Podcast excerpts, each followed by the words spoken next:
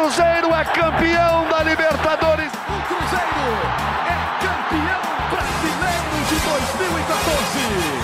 Existe um grande clube na cidade. Existe um ex-campeão da Copa do Brasil. O Cruzeiro é o time mineiro com melhor campanha no Brasileirão depois de mais de um terço do campeonato disputado.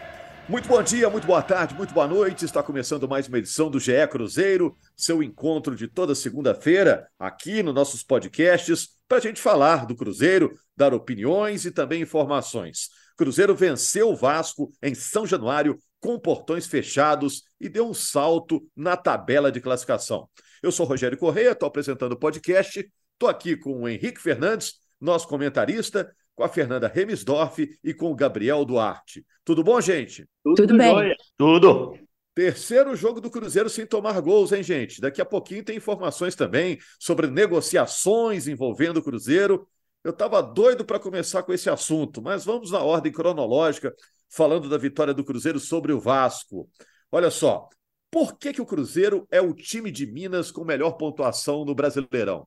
Uma pergunta que eu estou deixando para vocês e para quem está acompanhando o podcast em casa, no trabalho, fazendo esteira ou então lavando louça, hein?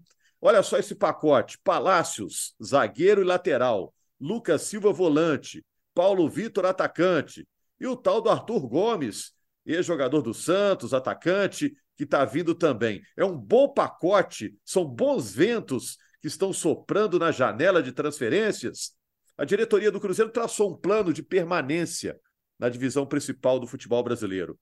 Mas agora, a três pontos abaixo do G4, só três pontos. Já dá para sonhar um pouco mais alto? Bom, vamos começar falando do jogo, gente. O que, que vocês acham?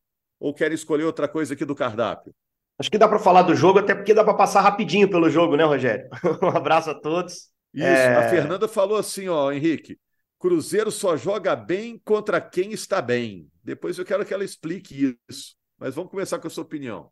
É, se você for olhar, pô, você pode pegar algumas das principais atuações do Cruzeiro, né? Contra os times que estão na frente.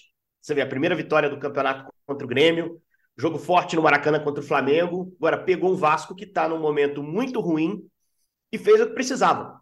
Foi lá, fez um jogo competitivo, um jogo organizado defensivamente fez valer o seu favoritismo. O Cruzeiro era favorito para esse jogo, na minha visão.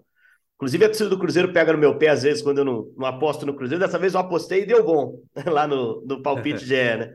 É, porque esperava realmente o Cruzeiro conseguindo vencer o Vasco.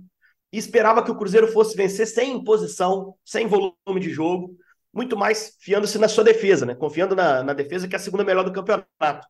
Então, assim, se você for descrever o que foi o jogo, foi um jogo de organização e competitividade do Cruzeiro fez o seu gol numa cobrança de falta um pouquinho antes do intervalo, o que é ótimo, porque leva o time para o intervalo com mais conforto, com mais confiança, deixa uma dúvida ainda maior sobre o Vasco, que já não fazia um bom jogo, né?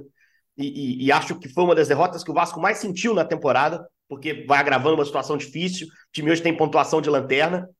E, e no segundo tempo, né? acho, é, nesse, no segundo tempo, acho que o Cruzeiro conseguiu é, controlar muito bem qualquer ímpeto, qualquer pressão que o Vasco talvez pudesse conseguir colocar. O Vasco tentou ser mais ofensivo, mas o Cruzeiro negou do Vasco as principais chances. O Cabral fez uma defesa só no jogo.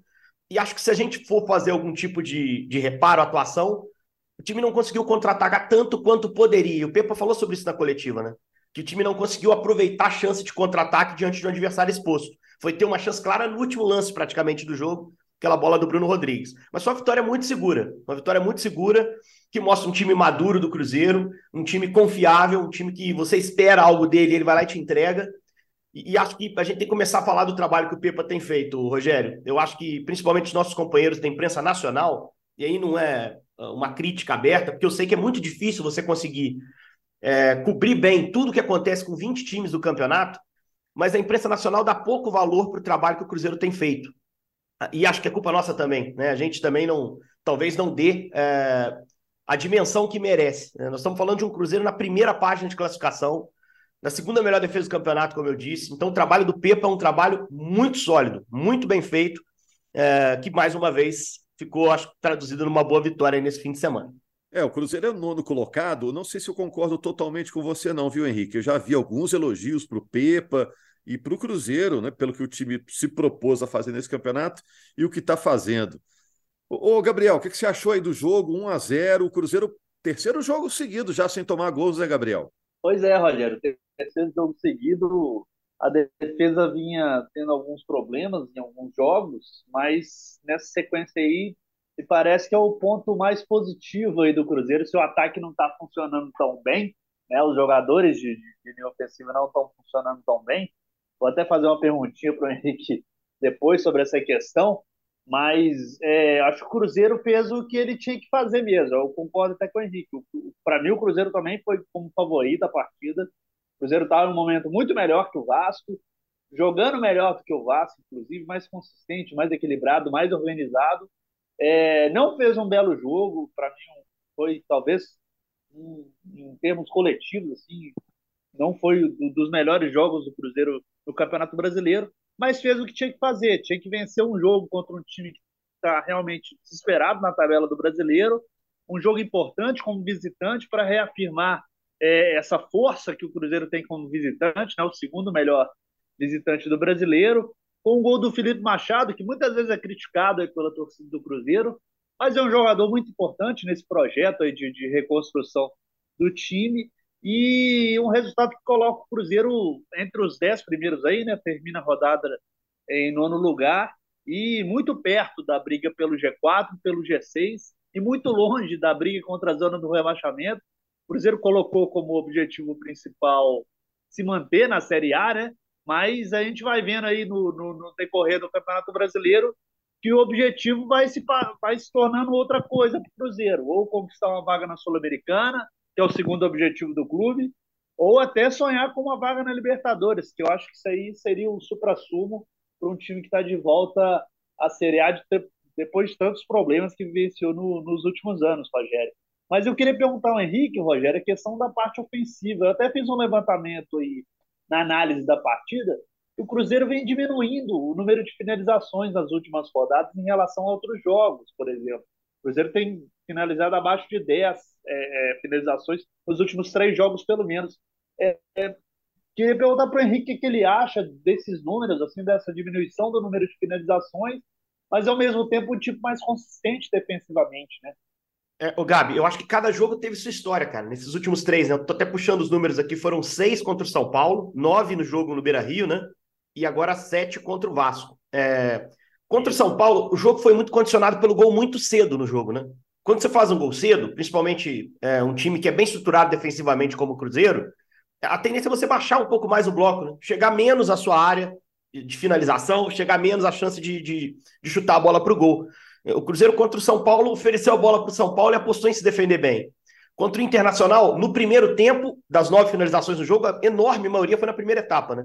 Mas na segunda etapa você tem uma expulsão que te força a jogar lá atrás. Contra o Vasco, foi um jogo mais igual, um jogo mais dividido, é, mas que o Cruzeiro também sai na frente ainda no primeiro tempo. E aí no segundo tempo pode jogar com a vantagem. Eu acho que tem mais a ver com isso. Quando o Cruzeiro demora a fazer o gol, se você for pegar o último jogo com mais de 10 finalizações, foi um jogo que o Cruzeiro não marcou contra o Fortaleza, né? O time precisou o jogo inteiro é, estar presente no campo de ataque, correr mais riscos e por isso fazer mais finalizações. Então acho que tem mais a ver com isso, com o contexto desses últimos jogos. Eu não vejo uma mudança de modelo. O Cruzeiro é um time montado para ser sólido defensivamente, e contra-atacar bem, ser eficiente nas transições. E eu acho que ele entrega isso, né? Então, assim, é, é, claro que o ideal é você finalizar mais vezes, ter vitórias mais sólidas. O Cruzeiro é um time normalmente que ganha por um gol só, exceção aquele jogo contra o Bragantino, exceção o clássico contra o América, que para mim foi um ponto fora da curva, mas é um jogo de vitórias é, de um gol de diferença, né? É, é, um time de vitória por um gol de diferença. Então, acho que nesse, é, essa queda tem mais, é mais pontual do que uma tendência do time. Pelo menos estou olhando assim. E deve aumentar o número de finalizações, pelo que eu espero dos dois próximos jogos. Jogos contra Goiás e Curitiba, em que o Cruzeiro vai. O jogo vai pedir outra coisa para o Cruzeiro. Totalmente diferente do que tem pedido e do que foi nos últimos jogos e os bons resultados. Depois a gente fala sobre isso. É, o Cruzeiro tem boa perspectiva aí, Fernanda, porque está em nono lugar, como ressaltou aí o Gabriel, e agora vai pegar o Coritiba e vai pegar o Goiás, dois times que estão na zona de rebaixamento. O próximo adversário é o Coritiba, o jogo será no Independência. Coritiba que vem de duas vitórias, Goiás e América, mas está pagando aí um passado no Campeonato Brasileiro, está lá na zona de rebaixamento ainda. As perspectivas são boas. Agora, é, e o Henrique falava sobre gols né, em jogos do Cruzeiro. Nos últimos quatro jogos do Cruzeiro no Campeonato Brasileiro, tivemos três gols. Aí contando gols do Cruzeiro e gol do adversário, só três gols. Tem sido jogos de poucos gols mesmo. Fernanda, e essa sua frase? Abre aspas. O Cruzeiro só joga bem contra quem está bem. Fecha aspas. Fernanda Remisdorf, voz da torcida. É, vou comentar sobre ela. Só é, falar uma coisinha rapidinho sobre finalização, que foi o assunto aí que estavam o Henrique e o, o, Gabriel falando. É que realmente o Cruzeiro ele diminuiu a finalização. Agora, se você for olhar a pontaria, o Cruzeiro melhorou muito. Tinha jogo aí que o Cruzeiro tinha, sei lá, vinte e tantas finalizações. Aí quantas foram no gol? Duas, três? Quanto São Paulo? Zero. Agora, contra o Vasco, a gente teve sete finalizações e cinco foram no gol, né? Mais 70% de, de acerto. Então, pelo menos eu acho que tá melhorando nesse sentido, que era uma coisa que eu reclamava muito, né? A falta de pontaria. Mas isso aí o Cruzeiro tá, parece que trabalhando nisso. Agora, em relação a essa frase aí, bom, o Cruzeiro, assim, desde que eu me entendo por gente, parece que o Cruzeiro é assim, é um time que é, ele parece que perde um pouco a motivação assim contra, nesses jogos menores e acha muita motivação nos jogos grandes. Então, o Cruzeiro, ele muitas vezes espelha o adversário. Então, quando ele pega um time que está muito bem, que está jogando assim, está numa fase melhor, ele vai lá e vai fazer isso também. Então, ele vai jogar melhor, ele vai dar o seu melhor. Agora, ele pega um time que está mais fraco, eu não sei se ele subestima o adversário, ou então se realmente ele como eu falei, perde um pouco da motivação, ele vai jogar pior também, não vai dar o seu melhor. A gente viu isso contra o Cuiabá, que estava numa fase ruim, o Cruzeiro jogou mal, aí foi enfrentar o Vasco, o Cruzeiro também não jogou tão bem. Eu achei o jogo contra o Vasco um jogo horrível. O bom é que a gente ganhou, o importante é ganhar. Foi sim, concordo Mas... com você. Não foi? Foi um jogo horrível. Mas ganhou, beleza. Agora, a gente pega os adversários mais difíceis, assim, o Cruzeiro fez bons jogos, como já foram citados aqui pelo Henrique, né? Então, a gente pegou o Flamengo no Maracanã, a gente pegou o Inter fora de casa, enfim, Grêmio também, Fluminense jogou bem. Então, Cruzeiro joga bem. Não tô nem falando de resultado, mas pelo menos, assim, demonstra um futebol muito melhor. E eu tava até brincando nas minhas redes sociais ontem, porque o Botafogo disparou, né? Aí eu vi os cruzeirenses assim, nossa senhora, daqui a pouco a gente pega o Botafogo e tal, não sei o quê. E eu falei assim, gente, eu tenho muito menos do jogo contra o Botafogo, muito menos medo do que o jogo contra o Curitiba e Goiás. Porque é, eu acho que o jogo contra o Curitiba e Goiás vai ser jogo mais feio, vai ser jogo também ruim de assistir, porque provavelmente esses times vão ficar mais retrancados ali um pouco, o Cruzeiro vai ter uma dificuldade de atacar e também vai ser jogo feio. Agora, contra o Botafogo, eu já tenho mais expectativa do Cruzeiro mostrar alguma coisa, que é um time, né, que vai, o, o, o Botafogo vai atacar mais, então acho que talvez criar uns espaços ali, por mais que eles tenham uma defesa muito boa. Então, assim, eu prefiro ver jogo do Cruzeiro contra time lá em cima da tabela do que contra time lá embaixo. Geralmente são jogos mais bonitos, jogos que o Cruzeiro consegue demonstrar mais. É, e, e muito por essa questão também que eu falei, assim, geralmente times melhores, eles dão mais espaço lá atrás, porque eles vão tentar atacar. Não fica é, um time retrancado lá atrás, porque o Cruzeiro não sabe jogar com um time retrancado, não sabe, tem uma dificuldade muito grande. Então, é, essa é a minha visão, assim, essa é a minha expectativa. Então, eu tô, confesso que eu tô apreensiva para os próximos dois jogos, por mais que o Cruzeiro é favorito, tem obrigação de ganhar, é, eu acho que ser, vão ser jogos feios. Pessoal, só um instante e a gente já volta. Fernanda, e você gosta de jogo 11 da manhã? O público é diferente, né, Fernanda? Você que está sempre no estádio, né? Sim. né? É, o jogo realmente, o público é diferente, a gente vê muita família mesmo, e tem essa, essa possibilidade, né, de quem é do interior vir, porque aí fica mais cedo para poder voltar para casa e ter uma viagem mais tranquila.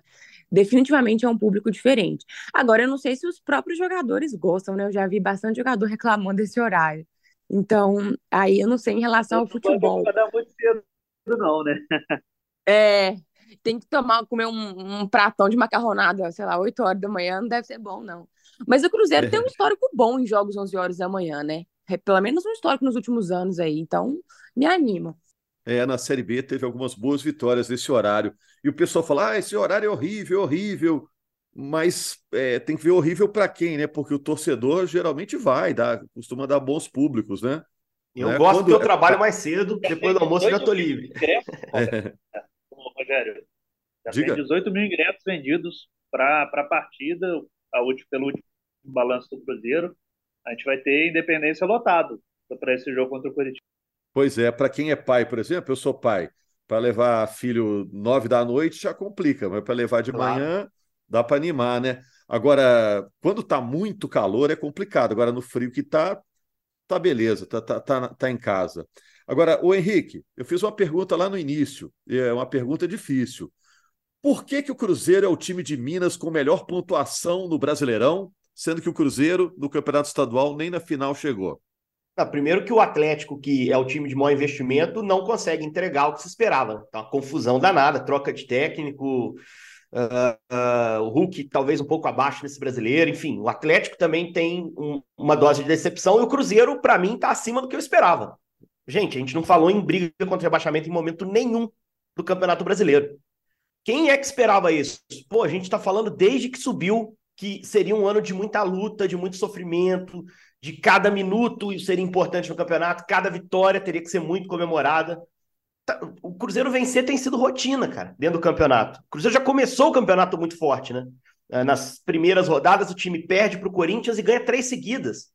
Se coloca lá em cima, e aí a torcida foi muito madura, pé no chão. Sabia que a história estava só começando. Aí vem uma paulada no América no clássico, que é um clássico que estava entalado. Então, o campeonato do Cruzeiro é um campeonato muito forte desde o início. Assim, é um time é, muito consciente das suas limitações, que desenvolveu uma maneira de jogar tem um treinador que, eu repito, acho que está pouco exaltado. Nós estamos falando de trabalho top 3 do Brasil hoje, talvez. Né? O que o Pepa tem feito no Cruzeiro, para mim, supera muito em termos de organização. Né? E, e eu acho que passa os outros muito... dois aí. Cita os outros dois. Se você não, falou talvez, top 3, é, você, já, já pensou. É, talvez o, o, trabalho do Renato no Grêmio é muito bom. Né? O Grêmio é um time também acima das expectativas, apesar de ter um elenco mais caro que o do Cruzeiro. Uh, o trabalho do Luiz Castro no Botafogo era muito bom também, acho que é incontestável, né? ainda tem muito do Luiz Castro, evidentemente, no líder do campeonato. Mas você vê, o São Paulo está entregando o que se esperava do Flamengo. O Abel está entregando o que se esperava do Palmeiras. Talvez, cara, o Pepa seja o cara que está mais acima das expectativas dentro do Campeonato Brasileiro. E né? custo-benefício, né, Henrique? Bastante Exato. favorável, né? Uhum. É isso, e é isso aí que eu, que eu acho que falta um pouco assim, o reconhecimento. Mas é melhor assim também. A gente é mineiro, a gente gosta de ir pelas beiradas, com mais serenidade, pezinho no chão. Eu acho que o Pepa também está feliz de não se falar muito do time dele. Só antes da gente projetar esses jogos no fim de semana, que a Fernandinha já tocou no assunto, também já falei um pouquinho. São jogos que vão pedir coisas completamente diferentes para o Cruzeiro, do que Inter pediu, Vasco, São Paulo. São jogos que o Cruzeiro vai precisar atacar Acho que um ponto positivo é ele poder ir para esse jogo, é, para esses jogos, com a confiança mais alta. Vai pegar lá de cara um Curitiba que também está com a confiança alta, porque vem das duas primeiras vitórias no campeonato. Mas, assim, exaltar o trabalho defensivo contra o Vasco de uma defesa muito mudada, né? O Cruzeiro, dos quatro titulares da primeira linha, não tinha o seu jogador mais regular, mais consistente, que é o Marlon. Jogou o Kaique, foi muito bem. E aí, no segundo tempo, Paulo Vitor, inclusive, entrou no, na lateral esquerda ali, manteve o nível. É, e na zaga o Neres fez um jogo muito correto. Assim, claro, o Vasco também não é um grande time, mas o Cruzeiro, sem dois dos seus defensores, Oliveira suspenso, Marlon também fora, o time conseguiu entregar muito bem. E para mim, uma grande figura. Depois de um dos jogos, o Cruzeiro se defendeu pior para mim, que foi aquele jogo do Fortaleza. E o cara que entrou no time e ajustou foi o Jussa, né? O Pepa foi até perguntado sobre isso, falou essa posição um do meio, trinco, que ele chama assim, né? A gente tinha um ajuste bom com o Richard, a gente perdeu isso. Eu acho que o Cruzeiro recupera isso com o Justa, né? Justa jogando os 90 minutos de todos esses últimos três jogos e um jogador muito consistente. Ajudou a equilibrar o time defensivamente. Então, acho que a gente tem que destacar esses caras, né? Que têm trabalhado bem. A defesa como sistema, que se mostrou forte mesmo com dois desfalques importantes. E esse jogador especificamente, que eu acho que fortaleceu ainda mais o sistema, Rogério. É, e agora vai ter disputa por posição, né? Porque o Lucas é, Silva tá para ser anunciado a qualquer momento, mas já está na toca treinando, né, Gabriel? Já, já tá na troca, já, na, já tá na toca treinando desde, desde a semana passada. É, tá, já teve a rescisão de contrato com o Grêmio publicado no BID. Falta agora a publicação mesmo do contrato dele, do anúncio pelo Cruzeiro. Acho que vai ser um jogador também que já vai, é, quando regularizado, já vai ser relacionado, porque estava já treinando no Grêmio. Acredito que vai ser um jogador que vai ser vai estrear rapidamente também, assim como foi o Paulo Vitor. O Palácio, para mim, foi a grande surpresa, Rogério, porque esperava que ele ficaria mais um tempinho é, pegando condicionamento físico, mas elogiaram bastante ele no, nos primeiros dias de treinamento. Ele já foi até relacionado e provavelmente vai ser titular contra o Curitiba, porque o William está suspenso. Então já, já abriu a possibilidade dele ser titular. pensando que o Cruzeiro não tem mais lateral direito, além do Palácio e do William, porque o Igor Formiga está sendo vendido para o Portimonense, inclusive já viajou para Portugal. Vai ser um jogador que o Cruzeiro não vai ter mais para a sequência do Campeonato Brasileiro. E olha só, Paulo Vitor já estreou. O Henrique disse, né, no jogo contra o Vasco, ele entrou ali na esquerda. O Palácios está para estrear já no próximo, né? Já está no bid e tudo mais. Lucas o Silva Robert, só formalidade. O Robert também da ser... base, Robert também da base é mais uma opção, né? Estreou também lá contra o Vasco, é, jogador que, que o Pepa já estava querendo lançar, né, Rogério? Não é contratado, mas é mais uma pecinha que, que o elenco ganha aí. O menino fez o primeiro jogo em São Januário. Discreto, né? O jogo não estava bom para ele, assim.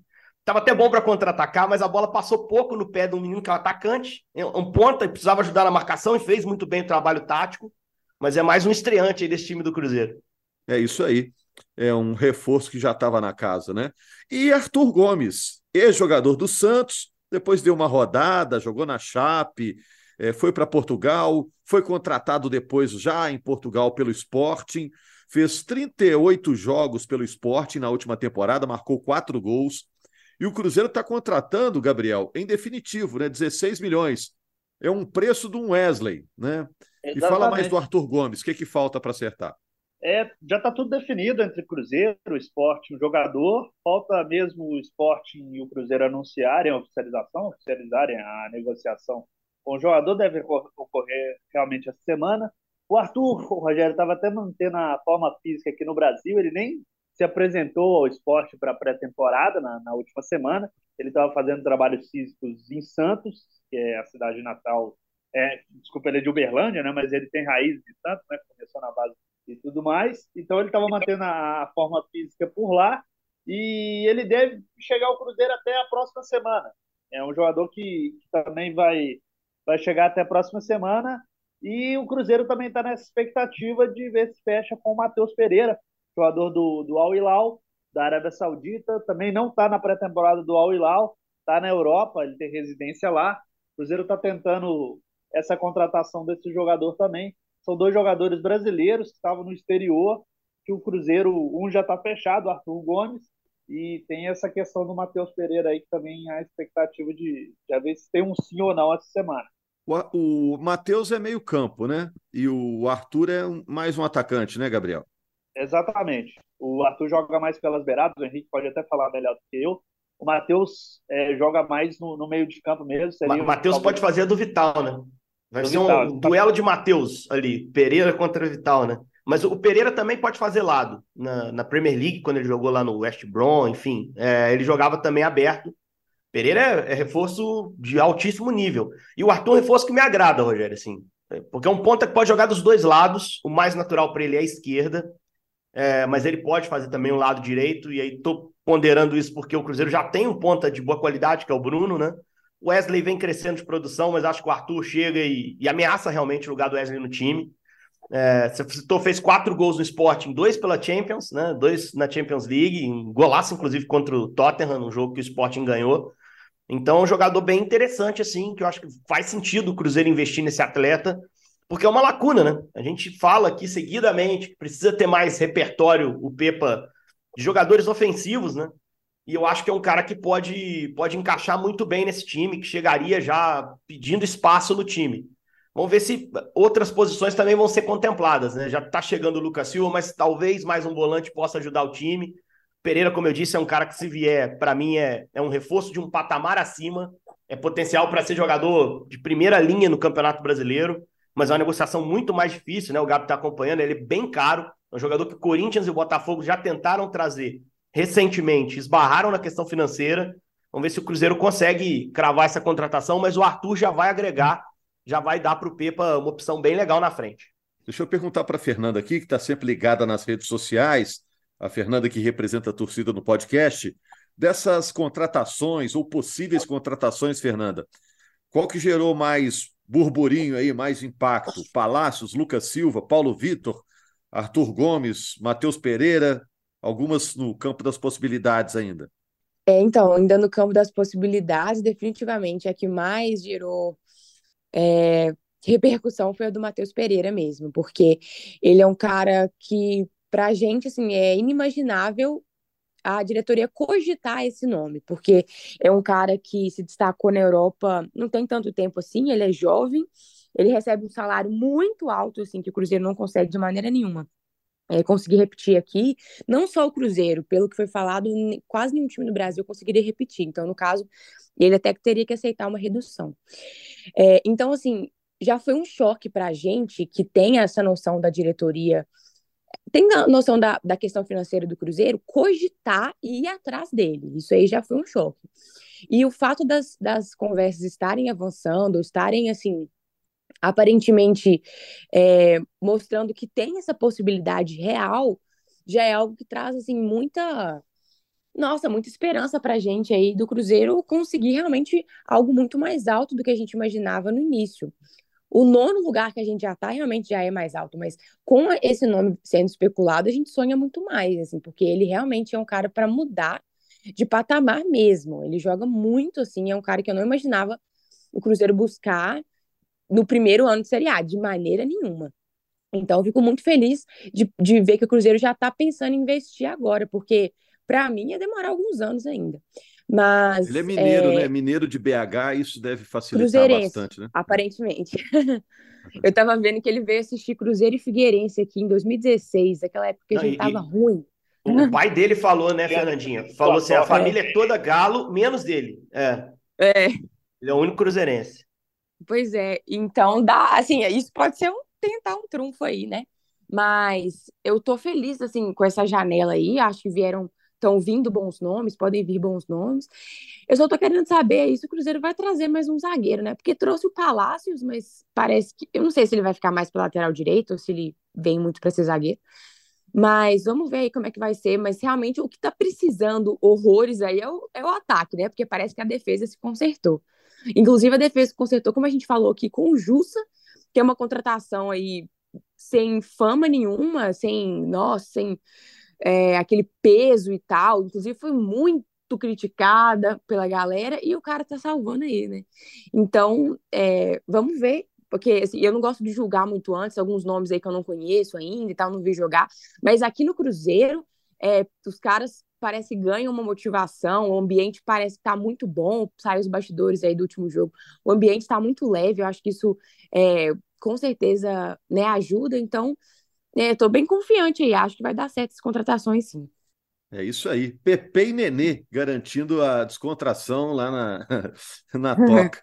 Gabriel, vou deixar você fechar, porque estamos na época de janela, não sei se tem mais alguma coisa para comentar, e a gente vai encerrando. É, a Fernanda até perguntou da questão do zagueiro, o Cruzeiro realmente ainda está tá atrás de um zagueiro para o restante da temporada. É, é, um, é um nome que, que talvez vai vir para compor mais o elenco para ser titular nesse momento. O Pepa até já falou que o Palácio pode fazer uma linha de três, o Henrique até já comentou sobre essa situação também, mas o Palácio tem mesmo mais para atuar pela lateral direita, para ser um jogador para competir posição aí com o William, que está muito bem na temporada também. E o Cruzeiro ainda está de olho realmente mais um homem de meio de campo, até está tentando o Bruno Henrique, mas é um jogador também que não é barato, é um jogador que tem interesse de outros clubes também no Brasil. Tentou o Flávio, que estava no Alta Onda da, da Arábia Saudita, mas o Flávio, inclusive, já se apresentou ao Trabzonspor da, da Turquia. É uma situação que tá, foi esfriada nos últimos dias, realmente, da negociação, mas o Cruzeiro ainda está atrás de jogadores para essas posições. Acredito que vamos ter novidades até o fim da janela em relação a essas posições, Rogério. É isso. Lembrando que o Bruno Henrique é o Bruno Henrique volante, aquele que jogou no Corinthians, muito bom de bola, por sinal.